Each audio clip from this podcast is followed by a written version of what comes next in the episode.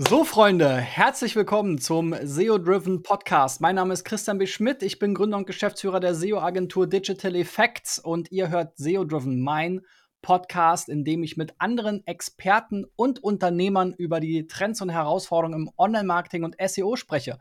Und heute habe ich mal wieder einen Stammgast, der ein Jubiläum gefeiert hat. Und zwar den Ralf Seibold, der vor 25 Jahren, also genau in dem Jahr, als ich meine erste Website gestartet habe, sich selbstständig gemacht hat als Internet-Experte. Erstmal Halli, hallo, Ralf. Hallo, Christian. Wie immer mir eine Freude bei dir im Podcast zu sein und äh, dann weiß ich auch wenigstens, dass über was Gescheites geredet wird. Nein. Äh. Auf gar keinen Fall bei uns. Ja. Bevor es mit dem Interview weitergeht, will ich euch den heutigen Partner der Episode vorstellen, meine SEO-Agentur Digital Effects. Du fragst dich, wie du die Rankings deiner Website verbessern kannst? Dann bewirb dich jetzt für den gratis SEO-Check durch Experten unter digitaleffects.de slash SEO-Check. Wir schauen uns deine Website gemeinsam an in einem persönlichen Videocall. Bewirb dich jetzt unter digitaleffects.de slash SEO-Check. Aber erzähl doch mal, also 25 Jahre äh, mit deiner Agentur, das ist ja schon mal ein ganz krasser Milestone. Unsere Agentur ist jetzt, glaube ich, bald 15 Jahre alt. Ich habe, wie gesagt, 1998 noch damals als Schüler meine erste Website bei GeoCities gestartet. Ja. Und du warst schon Internetunternehmer. Wie kam es denn dazu? Was hast du vorher gemacht und was hat dich in die Internetbranche gebracht? Also, das Unternehmen habe ich tatsächlich gegründet, drei Monate vor, ähm, bevor Google tatsächlich angemeldet war. Und ähm, was hat mich dazu gebracht? Ich habe eigentlich nach dem Studium der Unternehmensführung, BWL, immer Marketing machen wollen und mich hat es aber verschlagen in IT-Systemhaus. Ich habe also eine lange, breite Runde gedreht über die Themen. Ich habe Einkauf gemacht, ich habe Verkauf gemacht, ich habe große Brands wie Bosch und wie, äh, wie, wie äh, Bosch ANT und wie äh, Daimler ähm, betreut damals äh, in einem mit, mit riesigen Server, komplexen Serverfarmen und so weiter. Und äh, irgendwann habe ich dann mal beschlossen, ähm, das Ganze ist mir zu stressig, weil ich damals nah am Burnout war und dann ähm, das Unternehmen gewechselt habe, immer noch das Gleiche getan habe. Und es hat genau einen Monat gedauert und dann war es mir zu langweilig. Ähm, und dann habe ich mein Unternehmen noch nebenher gegründet. Die erste Intention war tatsächlich solche Dinge zu tun, wie Kunden dabei zu helfen, eine Webseite zu haben, die es gleichzeitig auf CD als Katalog gibt. Ja, das war ja damals noch ein Medium und aber trotzdem so verschlüsselt wiederum war, dass man dort auch, ich sag mal, für jeden der Kundentiefen ähm, dann auch Informationen veröffentlichen konnte, die es dann halt eben nur für den Kunden spezifisch gab. Also ganz spannende Geschichte und das nebenher. 40 Stunden pro Woche gearbeitet im normalen Job und äh, jeden Abend nach acht Stunden dann nochmal zwischen drei und sechs Stunden. Ja, wild, wild, ja. Können sich viele Generationen gar nicht mehr vorstellen heute, so zu arbeiten. Ja, genau. Ich wollte gerade fragen, also ich, ich war, glaube ich, 16 oder 17, 1998. Ähm, du warst dann ja schon ein bisschen weiter, wenn du schon äh, die ersten Jobs nach dir hattest, ne? Das ist, ja, also ich hab, war 92 mit dem Studium fertig. Damals war ich 22. Das heißt, 89, da war ich 29, wenn ich das richtig rechne. Mhm, mh. Das sind viele, die heute tatsächlich auch einen Namen haben, die sind noch mit der Blechtrommel um den Weihnachtsbaum gerannt. ja, tatsächlich, ja.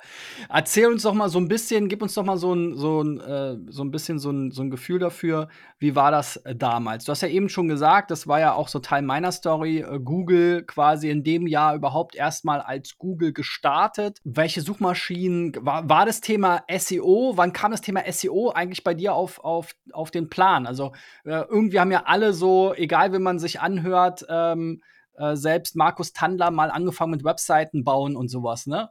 Ja. Wann kam dann das Thema SEO äh, tatsächlich auf den Plan und was war das mit welchen Suchmaschinen? Also ähm, das Thema weswegen ich das Unternehmen damals gegründet habe, war eigentlich vor allem, um Informationen für Kunden zu suchen und zu finden, weil ähm, damals gab es noch so schöne, ja, die, die deutsche MetaGear als Suchmaschine, ja, die äh, wirklich richtig gut war. Es gab Alta Vista, wir hatten Fireball und so weiter und du musstest ja dich in jedem von diesen Suchmaschinen auch anmelden. Da gab es ja noch diese äh, Submission-Software, ne? diese Eintragshilfe-Software und solche Dinge. Das, äh, wenn man so möchte, eigentlich der Vorläufer von klassischem SEO, weil ähm, du musstest natürlich in diesen Dingern gelistet sein und damals war dann halt noch dazu, dass, dass eben viele Verlinkungen dann geholfen haben, dass man möglichst weit vorne ist. Das hat ja noch lang bis 2011 eigentlich mehr oder weniger äh, geholfen, dass man äh, besser gefunden wurde.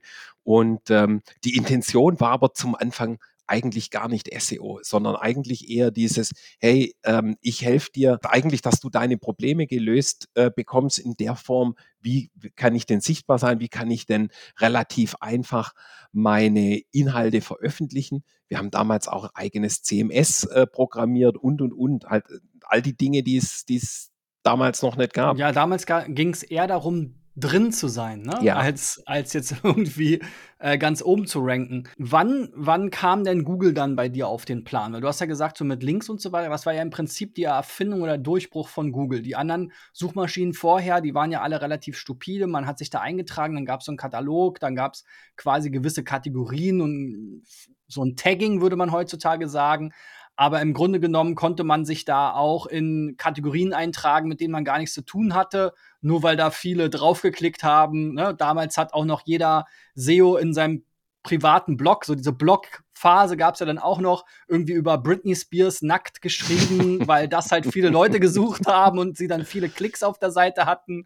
Also ähm, wann wurde das da, also wie, genau, wie, wann ging es los mit Google und wie, wie, wie hat sich das dann äh, verändert und professionalisiert? Hattest du damals auch so ein, so ein lustigen Blog. Ich hatte den mal unter cbschmidt.de, wo ich auch über Gott und die Welt geschrieben habe und mich dann immer gewundert habe, wo kommen Klicks und wo nicht. Also ähm, solche, solche Geschichten habe ich auch. Jeder fängt ja dann an mit seiner privaten Webseite. Ich habe dann viel über das Thema Bücher dann ähm, auch veröffentlicht und äh, habe auch Rezensionen in dem Buchverlag gemacht und so weiter. Habe auch selber geschrieben ähm, und ähm, auch vorgelesen und äh, all die Dinge äh, gemacht. Und so richtig mit Google, das hat sich so Zug um Zug. Ne? Google ging dann irgendwann an die Börse.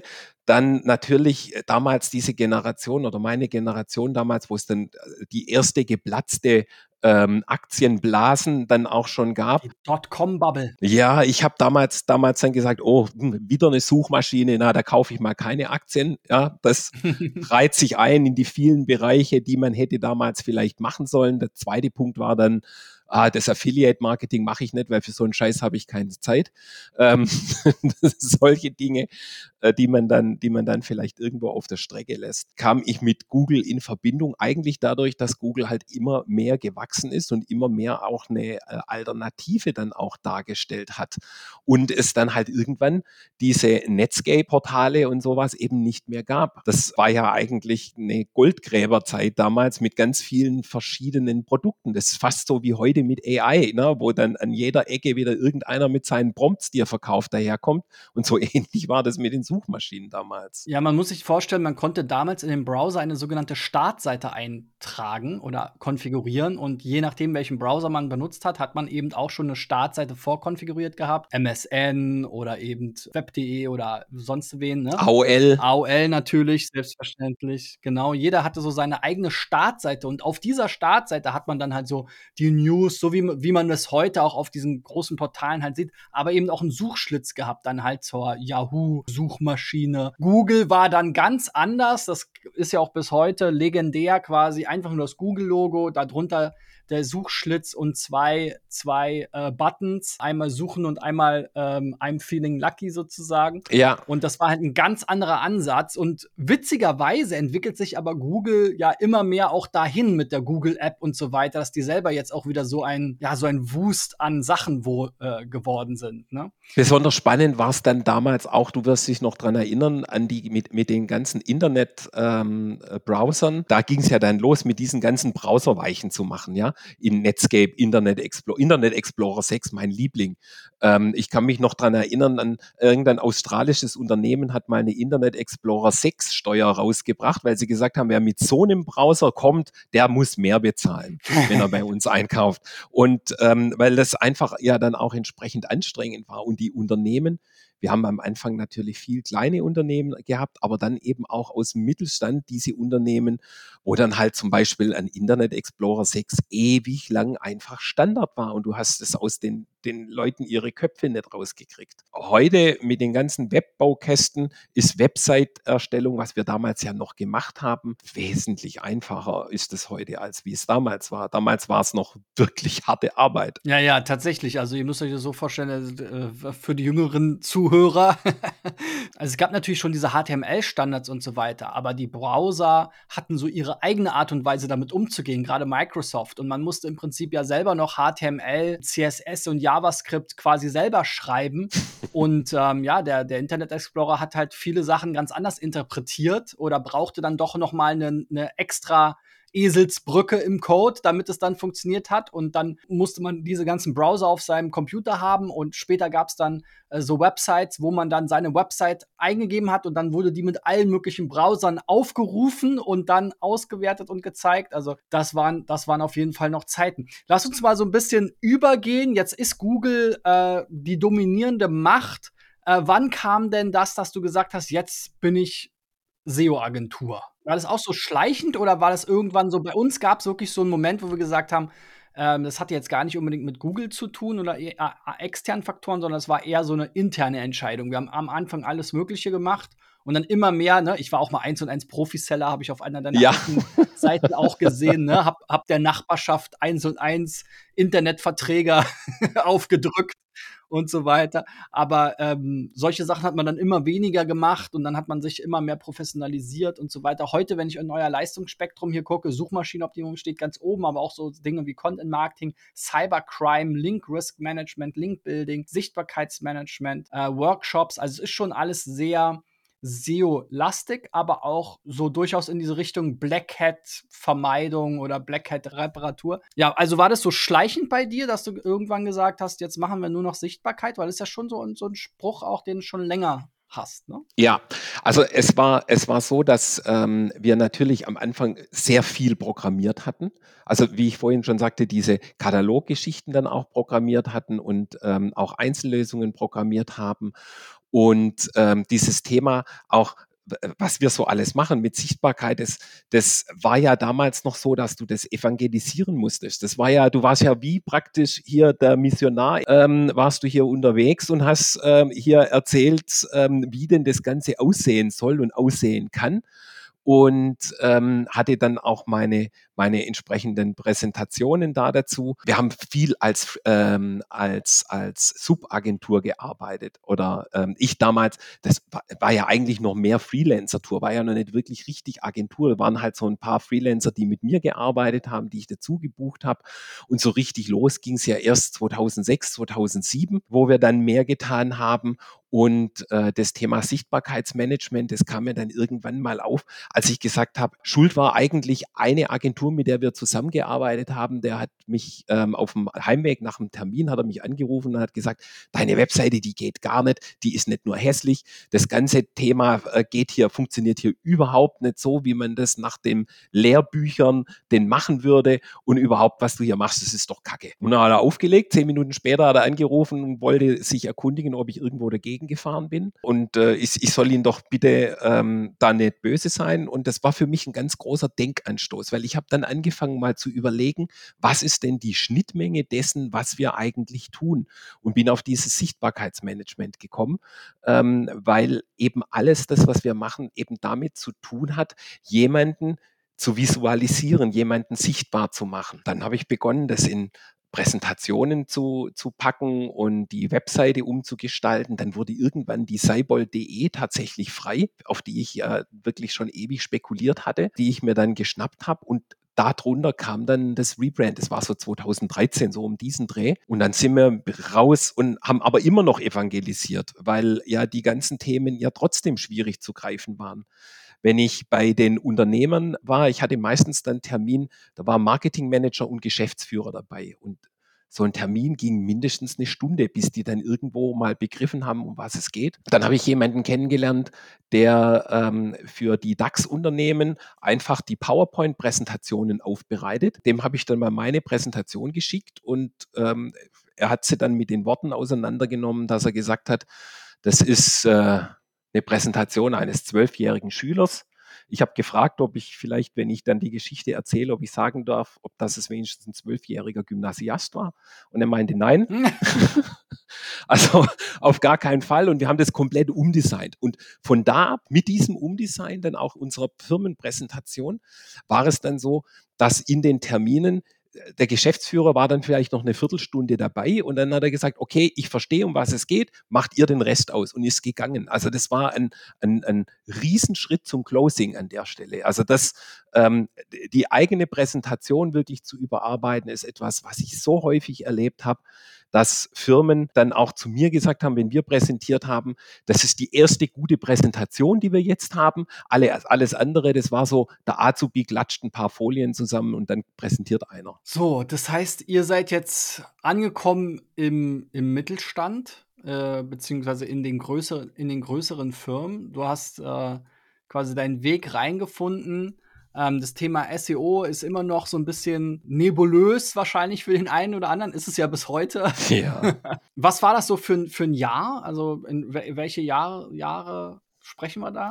Das war, ich sag mal, 2013 bis so 2016, würde ich sagen, wo wir dann auch für uns entdeckt haben, hey, ähm, mit diesem ganzen Link Risk Management ist eine total spannende Geschichte. Ich habe dann dort auch viel mit Christoph Kemper gearbeitet von Link Research Tools, wo wir ja bis heute einer der Partner sind. Ähm, wir sind Certified oder ich bin Certified Expert und machen tatsächlich, ich sag mal so Link Risk Dinge bis heute auf täglicher Basis und mit vielen Kunden und vor allem dann auch dankbaren Kunden. Wenn du einmal diese unerklärlichen Ranking-Probleme beseitigst, dann äh, sind die Kunden einfach dann ähm, auch sehr loyal und treu zu dir. Das ist ähm, eine ganz schöne Geschichte. Und so hat sich rauskristallisiert, dass wir halt immer mehr Dinge fallen gelassen haben. Dieses ganze Google Ads-Thema, da haben wir einen tollen Partner gefunden in der Ad Traffic Agentur Schöne Grüße an den Richard. Den habe ich kennengelernt auf einem Essay Oktoberfest. Ähm,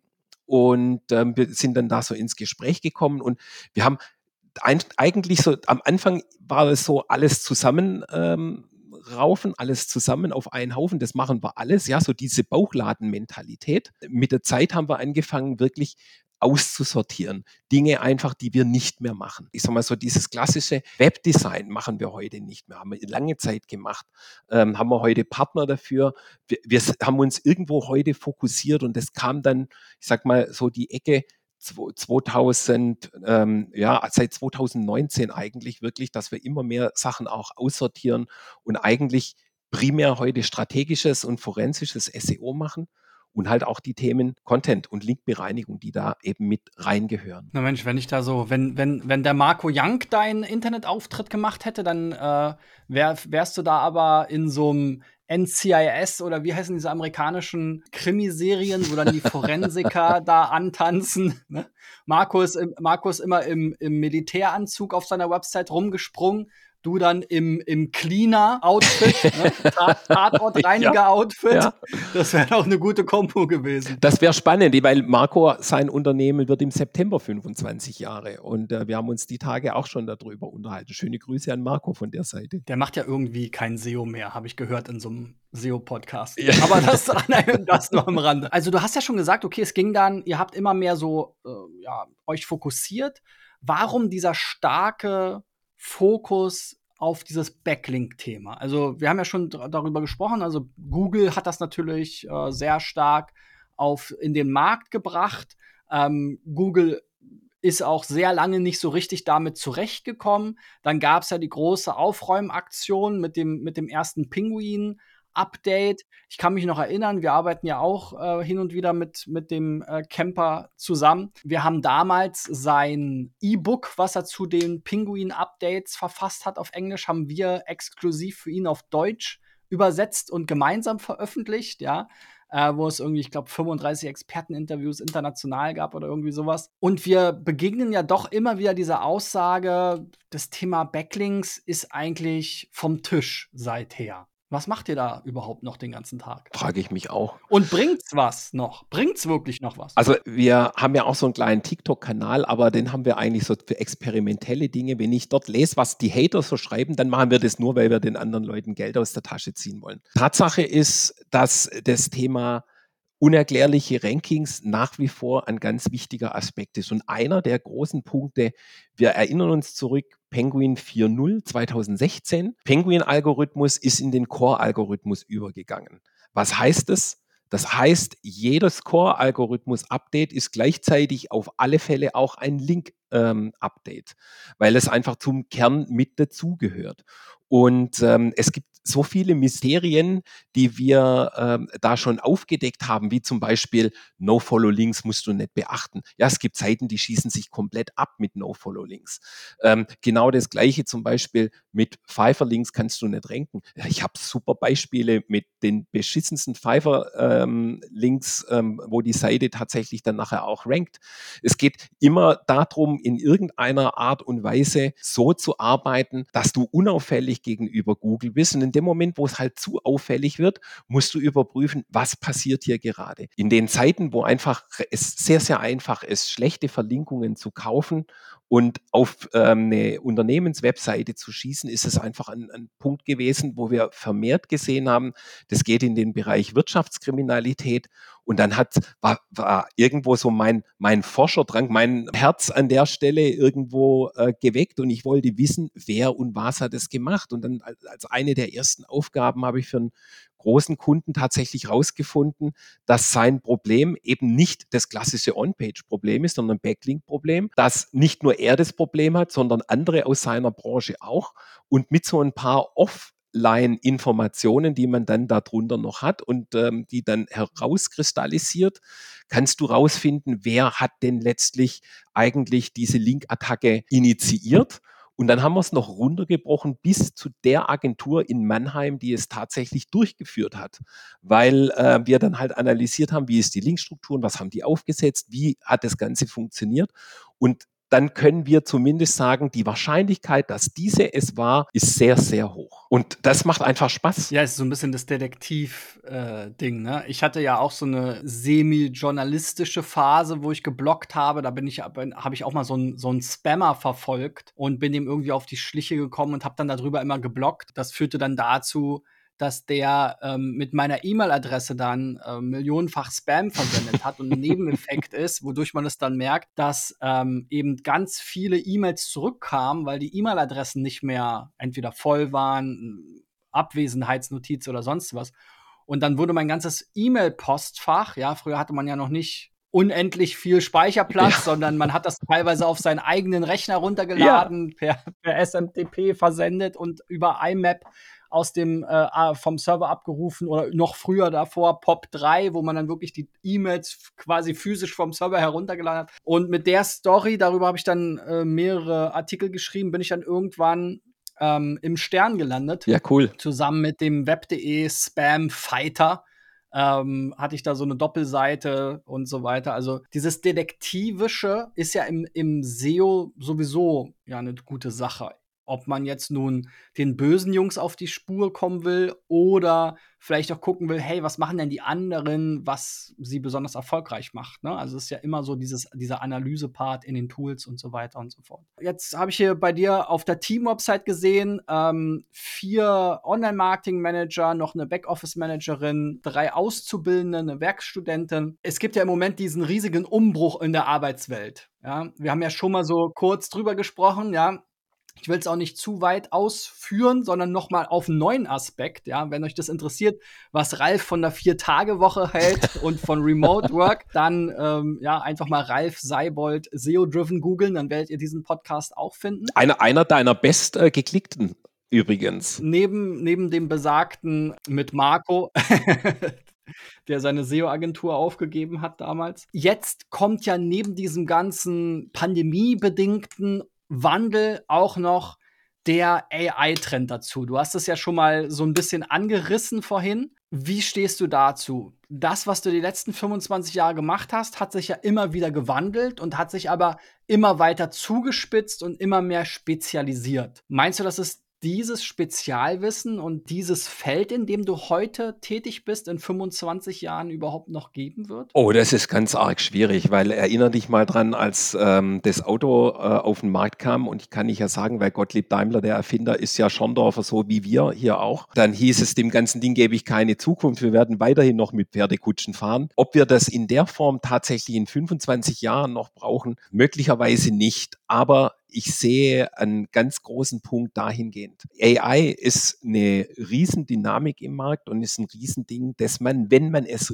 richtig macht, sehr, sehr gut verwenden kann, um seine Texte zu verbessern, um einfach nach gewissen Kriterien die Texte zu untersuchen. Also es ist eigentlich ein mega Hilfsmittel, wenn man es richtig macht. Wenn man es schlecht macht, das, da habe ich auch schon gesehen. Ich habe zum Beispiel Seiten aufgebaut mit reinen AI-Texten, ähm, die hat Google gecrawlt, aber nicht für wertvoll gefunden. Die mussten wir alle nacharbeiten und wir haben auch sofort wirklich den Drop gesehen, äh, weil es steil nach oben ging und dann sofort runter ähm, bei Google. Das ist noch in manche Sachen ein bisschen einfach, ja, wenn ich jetzt sagen, sage gefährlich, okay, mit Vorsicht zu genießen vielleicht eher. Ich glaube, dass es unser Spezialwissen nach wie vor geben muss, weil mittlerweile ich sag mal, den Textern geht es doch gerade so ein Stück weit an den Kragen. Jeder meint, er kann mit AI ähm, äh, tolle Texte schreiben und teilweise sind die auch ja ganz ordentlich, die Texte, die da dabei rauskommen. Wenn man sie noch ein bisschen bearbeitet und sowas, ist auch verwertbar. Der Teufel wird in Zukunft viel mehr in diesem Detail liegen, nicht mehr in dem Punkt liegen,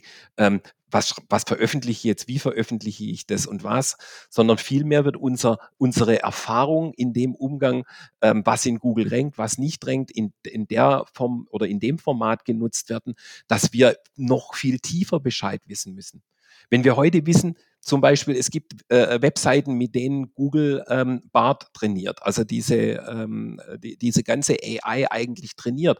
Und wenn ich das weiß, kann ich das für mich ausnutzen ähm, und kann ähm, an der Stelle auch sagen, okay, ich weiß, in dem und dem Bereich ist die und die Webseite besonders stark und jetzt baue ich meine Entitäten auf, damit ich nämlich genau über diese Seiten mein Autorenprofil stärke. Das macht ist ein mega geiles Forschungsexperiment, ein Forschungsfeld und ähm, wir verbringen da viel Arbeit da drin, genau solche Dinge aufzudecken und zu zeigen. Ähm, ich habe am am 27.06. einen wunderschönen äh, Live-Vortrag, der läuft gerade als Countdown auf YouTube in unserem Kanal auch runter. Da geht es um das Thema Double EAT und Link Building, was sich denn verändert. Das, glaube ich, wird uns die nächsten fünf bis zehn Jahre sicherlich noch beschäftigen. Aber ob Google oder wer auch immer dann äh, diesen Dreh findet und ein Ranking hinzubekommen, beziehungsweise das zu liefern, ohne dass man uns als SEOs braucht, mit Sicherheit nicht in naher Zukunft, weil man braucht uns dann aber mehr für diese Spezialgeschichten.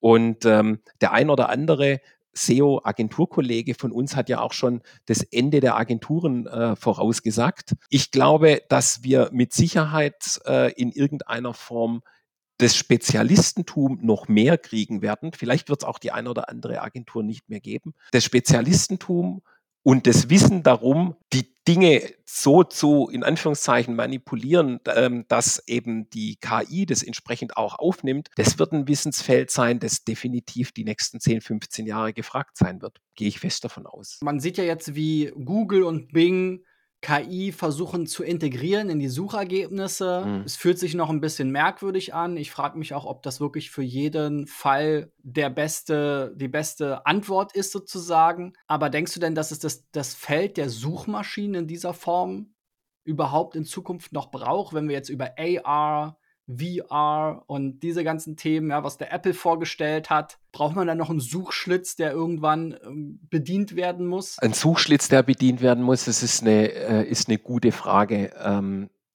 wir alle kennen ja ähm, diese, diese Hilfstools wie Alexa und so weiter, ne, die uns ja alle möglichen Antworten liefern. Mich regt zum Beispiel auf, dass, dass die, ähm, dieser äh, Amazon Echo Produkt ähm, eigentlich nicht wie ChatGPT antwortet, sondern äh, mir die ganze Zeit immer nur sagt, was er alles nicht kann. Das nervt ähm, extrem derzeit. Bestimmt wird es für viele Anfragen und Einkaufssituationen so sein, dass wir, äh, dass wir vielleicht andere weitere Suchergebnisse nicht mehr brauchen.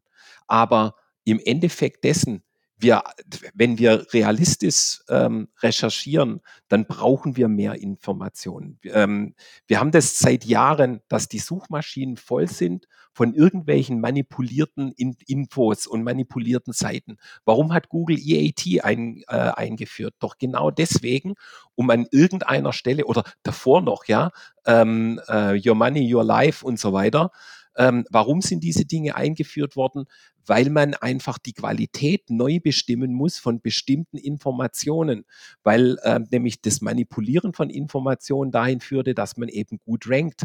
Und ähm, das äh, sind Dinge, ähm, die bestimmt die Suchmaschinen irgendwann im Griff haben. Aber trotz alledem möchte ich doch, wenn ich jetzt recherchiere, mehr Informationen haben, vielleicht noch andere Meinungen dazu hören und, und, und. Und da ist eine Single-Meinung, die ich ausgeliefert kriege, glaube ich, zu wenig. Lieber eine Liste, die vielleicht auch schon gewichtet ist und wo ich dann tiefer fragen kann, in Form eines Assistenten. Das ja, aber in Form eines, ich frage dich das und das ist die Antwort ähm, und die Antwort nehme ich als gegeben und es stimmt schon.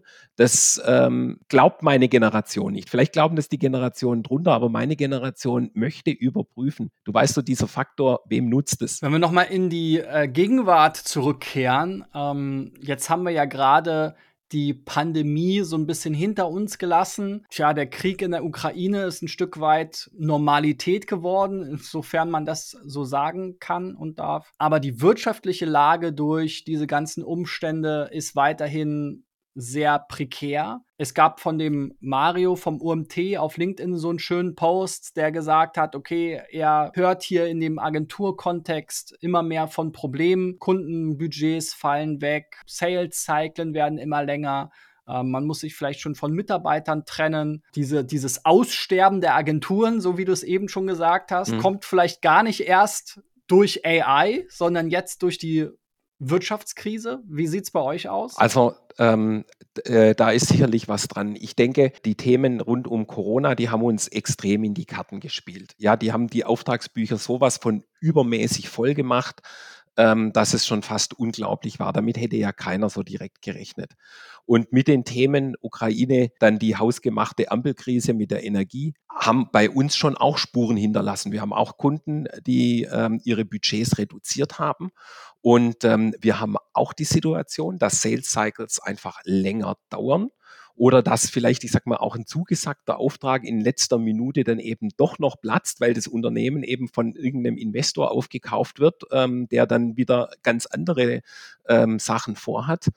Ähm, oder dass große Konzerne einfach ähm, acht Wochen brauchen, bis die Bestellung endlich bei uns ist. Ja, bis dann hat sich das Problem schon fast von allein gelöst. Die Situation, die trifft's schon auch und die trifft's auch bei uns. Und ich sehe es, wir haben uns ja ähm, off äh, the record sozusagen am Samstag ja schon mal darüber unterhalten, als du mich angerufen hast. Wenn ich, wenn ich davor präsentiert habe, mal unsere, unsere Empfehlungen präsentiert habe, dann habe ich irgendwo zwischen 70, 80 Prozent Abschlussquote gehabt. Sehr sicher. Heute würde ich sagen, habe ich vielleicht noch zwei Drittel Abschlussquote, aber nicht mehr für den, zwingend für den Betrag, den wir ausrufen, sondern dann halt vielleicht, okay, wir machen jetzt halt ähm, statt über über die nächsten zwölf Monate 100.000, machen wir jetzt halt über die nächsten sechs Monate nur 25.000 und schauen mal, wo uns das hinführt und dann können wir ja langsam aufstocken und sowas. Also ähm, das merken wir schon auch.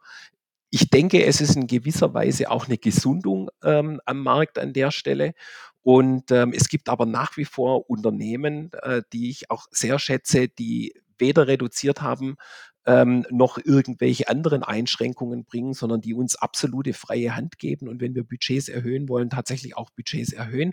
Aber diese Diamanten, die sind ähm, sehr, sehr selten. Und siehst du da Branchen, die mehr oder weniger betroffen sind? Ich meine, bei Covid äh, war es ja so, wir zum Beispiel hatten jetzt tatsächlich gar nicht so die Goldgräberstimmung, weil wir ein relativ starkes Profil im Tourismusbereich auch hatten, ähm, durch jahrelange äh, ja, Arbeit dort auf der ITB und in der Branche mit Studien und so weiter. Ähm, die sind dann natürlich logischerweise durch die Lockdowns ja, zusammengefallen wie Kartenhäuser, die Aufträge. Ähm, dafür hat der E-Commerce angezogen. Ähm, und dann haben wir uns ein bisschen mehr darauf konzentriert. Jetzt ist irgendwie Konsumflaute. Jetzt ja, haben wir hier auch äh, entsprechend Unternehmen gegen Pleite. Ja, ist jetzt nicht unser Kunde, aber hier Mädchenflohmarkt zum Beispiel ist gerade so ein prominentes Beispiel, die gerade Insolvenz angemeldet haben. Sicherlich nicht die einzigen.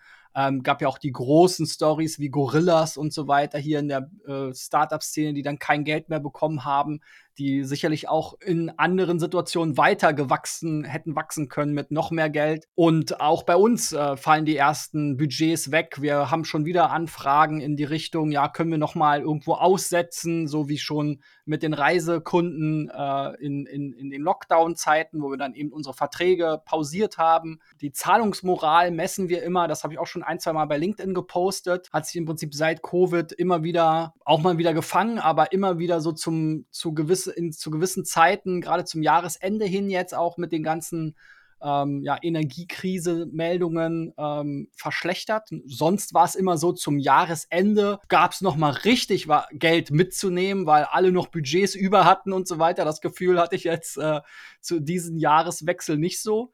Ähm, genau, also siehst du da Muster? Also sind, ist eine gewisse Art von Unternehmen betroffen? Sind es mehr die die, die Retailer, die Mittler? Ist es der klassische Mittelstand? Wer, wer oder wer hält denn jetzt noch durch? Also, ähm, wer bei uns weggebrochen ist, das ist so der Bereich Premium-Artikel für äh, B2C. Das sind solche Geschichten, die definitiv einfach eine Einfuhr hatten, weil halt das Geld auch beim ähm, Konsumenten nicht mehr so, ähm, so locker sitzt.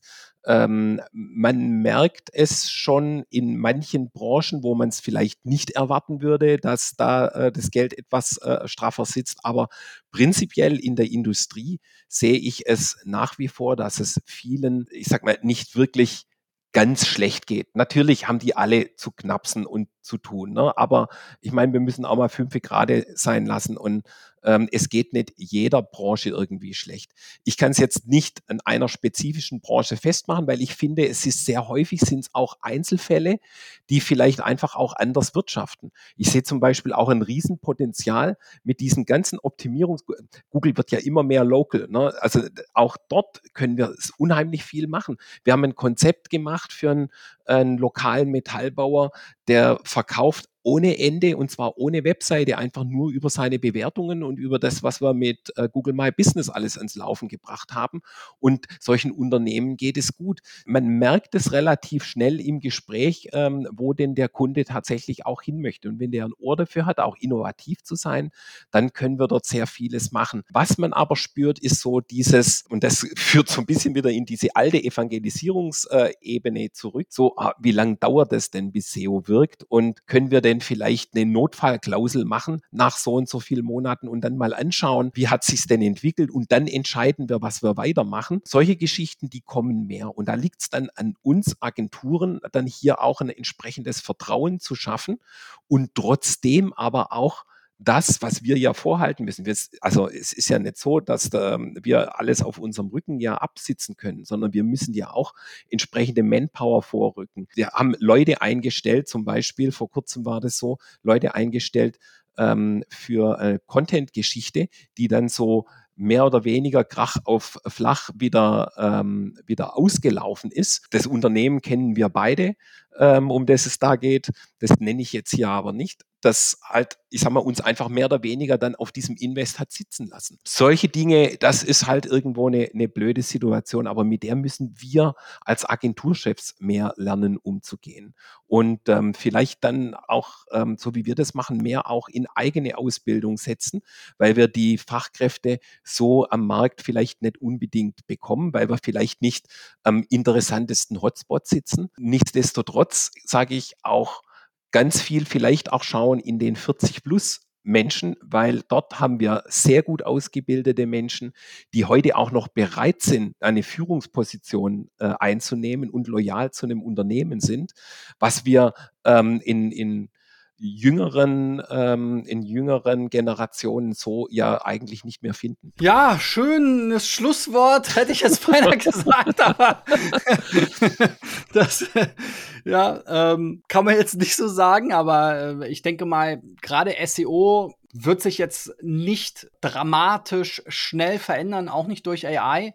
Ähm, SEO bleibt eine der lukrativsten Online-Marketing-Maßnahmen, weil man eben nicht für jeden Klick bezahlen muss. Klar, man muss ein bisschen in Vorleistung gehen, man muss mehr machen als einfach nur Geld ausgeben, aber in den Zeiten, wo das Geld eben nicht mehr so locker sitzt, ähm, sehe ich doch auch weiterhin eigentlich eine gute Chance für uns, gerade als SEO-Experten und Spezialisten, eben auch die Leute aufzufangen, die eben jetzt nicht mehr die dicken Google Ad-Budgets haben und trotzdem Umsatz machen müssen. Uns gelingt es oftmals zu einem Zehntel der Kosten die gleichen oder mehr Umsatz, Umsätze über SEO rauszuholen. Also insofern, ähm, SEO ist alles andere als tot und äh, ja, AI wird sicherlich einen Platz in dieser ganzen Suchwelt finden. Ich glaube aber nicht, dass es die Suchmaschinen per se auf mittelfristige Sicht ersetzen wird. Vielen lieben Dank, Ralf, dass du äh, dabei warst. Ähm, ich freue mich auf die nächsten 25 Jahre, ja. Wir werden uns hoffentlich schon vorher noch mal sprechen. ja. Bestimmt haben wir den einen oder anderen Anlass. Ich danke dir für die Einladung hier zu dir in äh, den Podcast. Ich bin da immer wieder gerne. Und wenn du wissen willst, wie du deine Website-Rankings verbessern kannst, dann bewirb dich jetzt unter digitaleffects.de slash SEOcheck für einen persönlichen Videocall mit mir oder meinen Kollegen, wo wir dir konkrete Tipps geben. Schaltet auch nächste Woche wieder ein, abonniert SEO Driven, lasst uns gerne eine Bewertung bei Spotify, Apple Podcast da oder einen Kommentar, wenn ihr euch äh, ja unseren Antlitz auf YouTube geleistet habt. Ähm, bis dahin, euer Christian und ciao, ciao, Ralf. Ciao.